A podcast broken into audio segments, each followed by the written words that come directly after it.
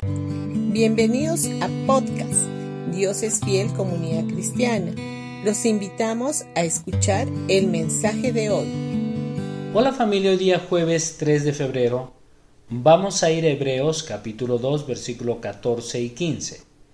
Debido a que los hijos de Dios son seres humanos hechos de carne y sangre, el Hijo también se hizo de carne y sangre, pues sólo como ser humano podía morir y sólo mediante la muerte podía quebrantar el poder del diablo, quien tenía el poder sobre la muerte.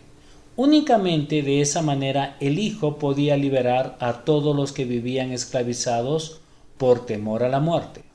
Si tú tienes vida eterna, nunca morirás. La muerte ya no existe para nosotros, porque cuando mueres en lo natural pasas a la vida eterna espiritual, porque el que tiene al Hijo tiene vida eterna. El diablo queda fuera de combate, pues queda paralizado, pues no tiene poder de acción. Jesús es el vencedor. Puede que el diablo siga rugiendo como león, pero no tiene más dientes y no podrá arrebatarte jamás de la mano de Dios. Dentro de nosotros tenemos al león de Judá en Cristo Jesús, porque Jesús es el nombre ante todo ser humano que debe inclinarse. Cuando invocamos el nombre de Jesús, el diablo debe ceder.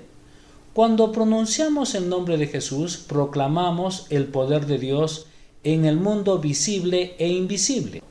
Aunque todavía no veas el efecto o resultado en el mundo visible, el nombre de Jesús tiene la garantía de funcionar.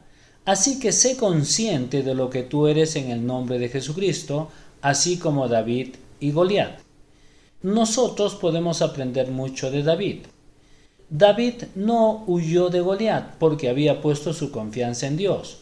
No tuvo miedo de Goliat, se enfrentó a él y lo miró valientemente a los ojos. David tomó la honda y una de las cinco piedras que llevaba en su morral de pastor. David enfrentó a Goliat confiando en que la victoria era de él.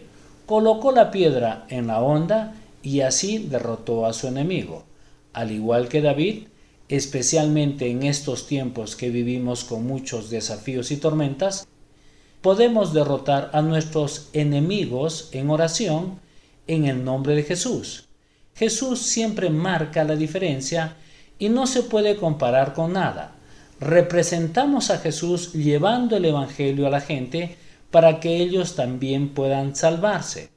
Así que hagamos uso del nombre de Jesús mucho más en nuestras vidas diarias para poder liberar el poder de Dios en nuestras vidas. En Cantares capítulo 1 versículo 3 dice, Tus aceites de unción tienen una fragancia maravillosa, tu nombre es como aceite de unción derramado, por eso las vírgenes te aman. Las vírgenes representan tipológicamente a la iglesia, y cuando ésta invoca el nombre de Jesús es como el aceite de la unción derramado. Y gracias a que la unción aumenta, nos capacita para ser embajadores de Jesús. El Señor trabaja en el mundo visible e invisible. La unción está en nosotros y nos guía, y es liberada a través del nombre de Jesucristo.